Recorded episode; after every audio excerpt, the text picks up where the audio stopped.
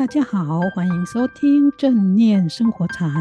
我们将以轻松有料的生活故事，分享正念和生活禅的智慧世界，与您一起探索转化生命的奇迹。我是禅子，我是静观。我们今天的主题是正念与癌症。在上一个节目中，我们提到。这集的正念生活禅会分享正念可以如何帮助癌症的疗愈。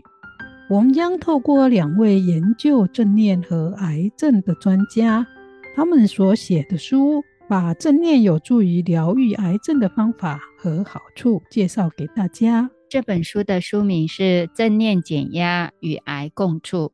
作者是琳达·卡森和麦克·斯贝卡教授，译者是陈厚凯和赖慧玲，心灵工坊出版。卡森博士是加拿大卡加利大学心理社会肿瘤学副教授，也是恩布里基中心心理社会肿瘤学研究主席。他曾经因为研究癌症得到医学研究健康学者奖。斯贝卡教授也是卡加利大学心理社会肿瘤学助理教授，也是正念取向癌症疗愈课程的共同创始人，有很丰富提供癌友和癌友家属咨询服务的经验，同时也带过很多癌症支持团体。这本书不仅是为了罹患癌症者所写的。也是为了支持癌友的家属和朋友所写的。书中的方法和资料是两位作者根据十多年来数以千计癌症患者、他们家人和亲友成员的经验，以及两位作者亲身投入到正念禅观中的练习经验所写的。两位作者在书中介绍了他们所教授的正念取向癌症疗愈的方法，这个方法简称为 MBCR。MBCR 的课程跟卡巴金博士研发的正念减压法八周课程有关系吗？有，MBCR 的课程是根据正念减压法八周课程调整内容，以适用于癌症治疗者而设计的。这个课程是两位作者在一九九五年的时候推出的，在二零零零年的时候，曾经在《新生医学》期刊发表他们的成果。这是第一个针对正念禅观应用在癌症患者身上系统性的成果报道。报道中提到，参加正念取向癌症疗愈课程的人呢，减少了百分之六十的情绪困扰。比如像焦虑、忧郁、愤怒，同时呢，患者也感到更有活力，疲惫和困顿的感觉降低了。整体而言，他们减少了百分之三十五的压力症状，像是肌肉紧绷、肠胃不适以及易怒和睡眠问题、过度紧张和酗酒等。而课程结束后六个月的追踪报告也显示，这些好处依然是持续的。这听起来真的对癌友和癌友家属很有帮助的课程。对啊，作者在书中一开始就说，他们要在这个书里面回答的问题是：正念如何帮助癌友和他们的亲友面对癌症？原因是他们看到癌友和家人在接受治疗过程中，需要面对到一连串的折腾。譬如刚知道确诊时候的震惊、铺天盖地的检查和治疗，让人困惑的医学术语，以及治疗过程中那一些恼人的身体症状和治疗的副作用等，像掉头发、内在变化、体力大不如前、极度疲劳、睡眠障碍，还有各种的疼痛，以及对治疗后不确定是否可以痊愈的担心等。这些都非常困扰癌友和家人，所以作者才写这一本书。禅子老师，这听起来两位作者对癌友经历的挑战和困境真的很了解，也很有心。不知道这本书谈的主要内容是什么呢？作者在书中所分享的正念取向的疗愈方法是非常全面的，不只限于癌症本身。首先，他们会说明压力对癌症的影响，以及减少压力能增进癌症治疗的可能性。再者，探讨如何应用正念来减轻压力，以及降低因应身体治疗所带来的副作用，譬如掉头发、疲劳、睡眠障碍和疼痛等。第三，他们也会说明如何应用正念面对每天生活中的挑战。比如孤独感、焦虑、自我认知改变和担心未来等等问题。同时，他们也会分享练习正念常观的好处，比如像让癌友可以减少特定的症状，进而能转化自己、转化人际关系，并且和家人、亲友再次共同创造美好的生活。简言之，作者希望透过此书。让癌友不仅可以学到正念疗愈的方法，也可以从中得到把正念应用在日常生活中的力量，最终让癌友不仅能够克服癌症的经验，也可以找到茁壮成长，并且超越自己的道路。听起来这些都很棒，禅子老师。那书中有提到具体的练习方法吗？有的，他们提到了很多的练习方法。那基本上呢，跟正念减压法很像。以前我们学过的正念行走、正念观呼吸、正念身体扫描、三观和水观等都可以用。这一次呢，我们分享书中提到两个比较不一样的正念练习。第一个是迷你呼吸练习，第二个你是谁的练习。这些听起来都很实用，确实是很实用。现在我们开始来做第一个迷你呼吸的练习。它之所以称为迷你，并不是表示它们不像长时间静坐练习那样重要和有效，而是说它们只要花很少的时间，就可以在任何时间和任何地点练习。这个迷你呼吸的练习，可以在我们感到昏昏欲睡、疲惫不堪，却还需要工作或开车的时候练习。接着练习时，着重吸气，提振心神；相对的，也可以在感到有压力或焦虑时，应用着重吐气的呼吸，让自己平静下来。做迷你呼吸练习的时候，第一步是要有意识地换成腹式呼吸。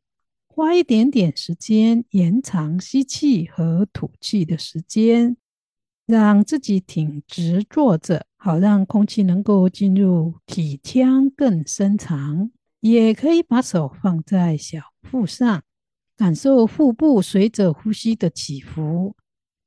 当你觉察到自己深长的腹式呼吸时，就可以开始转化到迷你呼吸。书中提到六个迷你呼吸法，但我们在这里只介绍最常用的倒数的呼吸法。这个方法是在你觉察到自己可以用腹式呼吸均匀的吸气跟吐气的时候，就开始数数，从十数到零。每一次吸气和吐气时，就减少一个数字。当你感到生气或恼怒时，可以停下来，从十开始倒数，就依着十、九、八、七往下倒数，一直到零。做完一次练习后，如果还是感到心烦，可以重复做几次。禅子老师，那什么时候可以做迷你的呼吸练习呢？适合使用迷你练习的时间，包括塞车时。等红绿灯时，排队买东西的时候，或者是等人接电话，或者是在诊间等着做抽血检查，或是对某个人说话感到心烦，对不久的将来要做的事情感到不堪负荷，无法入睡，不耐烦，想打断别人说话，以及感到身体疼痛时。这些时候都是练习迷你呼吸的最好时候。迷你呼吸的练习有很多的好处，它可以帮助你控制医疗过程中产生的疼痛，或者让你在医院等待的时间感觉短一点。而且迷你呼吸的练习也可以让你不会对别人很轻易的发脾气，或说出一些伤害别人、自己感到后悔的话。总之，迷你呼吸可以减少你感到不舒服、受挫折、疼痛、不耐烦的时间，提升你注意身边美丽世界的能力。以及提高你的生活品质。了解。那第二个“你是谁”的方法是在什么时候用呢？“你是谁”这个方法的练习是要帮助化疗过程中产生的一些形象认同的困扰。因为化疗后最困扰的副作用是掉头发，掉头发让很多癌友很难向其他的人隐瞒病情，也会让患者难以否认。这一切正在发生。你的家人，特别是小孩，可能不愿意和你一起出去。我邀请朋友来家做客，而你自己也必须要在沐浴后清理卡在水孔中的头发，看着镜中自己可能一时都无法接受的秃头。这一些都会引发强烈的悲伤感，也会让你开始怀疑我到底是谁。甚至开始怀疑其他部分的自我认同感，比如我还是原来那个母亲或老师吗？我要如何才能找回那些失掉的东西？当你有这一些困扰的时候，练一下你是谁这个禅观将很有帮助。那要怎么做呢？首先找一个地方很舒服的坐下来，身体挺直，放松的呼吸。随着呼吸，注意空气进出你的身体，把身体看成是一个整体，随着呼吸而起伏。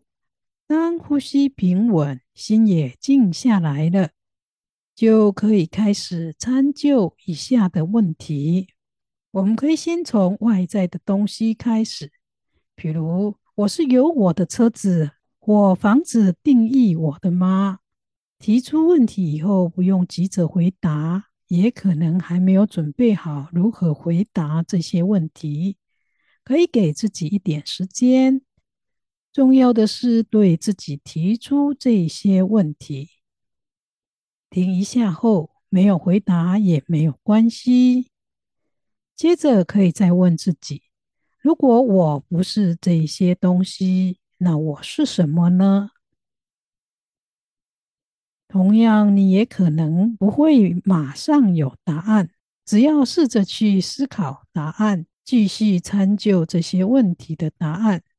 接着可以进一步问：我是由我扮演的角色来定义我的吗？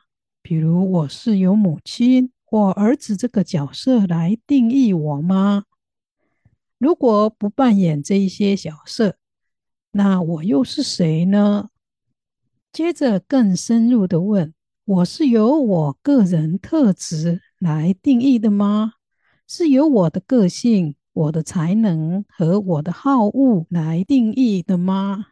万一我丧失了这一些特质，那我又是谁呢？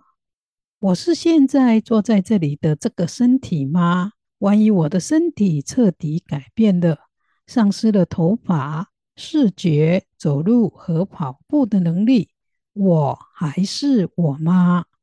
我是我的心、我的想法吗？如果这一些都丧失了，我还是我吗？继续坐着，静静的呼吸，想一下你什么都不是的可能性。有没有可能你其实比现在更巨大？你的本质可能与你现在进驻的身体。持有的想法、个人的好恶、才能，还有所扮演的角色都没有任何关系呢？如果是那样的话，有什么感觉？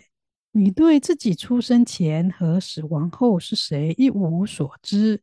在这种情况下，你真的能确定自己是谁吗？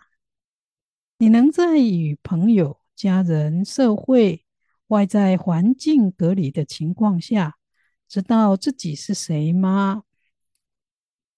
有没有可能你的核心价值超越了个人的想法和信念，并且以一个更大的存在构成网络，一个将你与一切人连结的网络，共同存在这个浩瀚时间的生命之网中呢？这可能对你而言没有道理，也许你没有办法给出答案，但没有关系，请继续做几分钟。思考这个可能性，你其实超越了你所拥有的物质或个人的特质，超越了那些时时刻刻在改变的东西。你和你的觉知有可能都是一个更为广泛的恒常意识存在的一部分。这个练习的目的是帮助你看到那些你重视并且用来定位自己的事物。通常都是稍纵即逝。你的存在还有一个更为稳定、持久的向度。透过静坐禅观的练习和这些可能性相连结，有助于舒缓癌症带来的自我形象和自我认同改变的痛苦。哦，这是一个很好的练习。对，这些练习都是非常好的。其实呢，在正念减压与癌共处的这一本书中，还有更多更好的练习。我们因为时间的关系，没有办法一一的介绍给大家。大家可以去把《正念减压与癌共处》这一本书找来看，并且呢，跟着他练习，相信对于恢复身体的健康以及减轻癌症带来的痛苦会有很大的帮助哦。节目已经接近尾声，喜欢我们节目的朋友，不要忘了订阅、分享和按赞，或到我们正念生活禅脸书与我们互动哦。下周见，祝福大家能够身体健康，万事吉祥。下周见。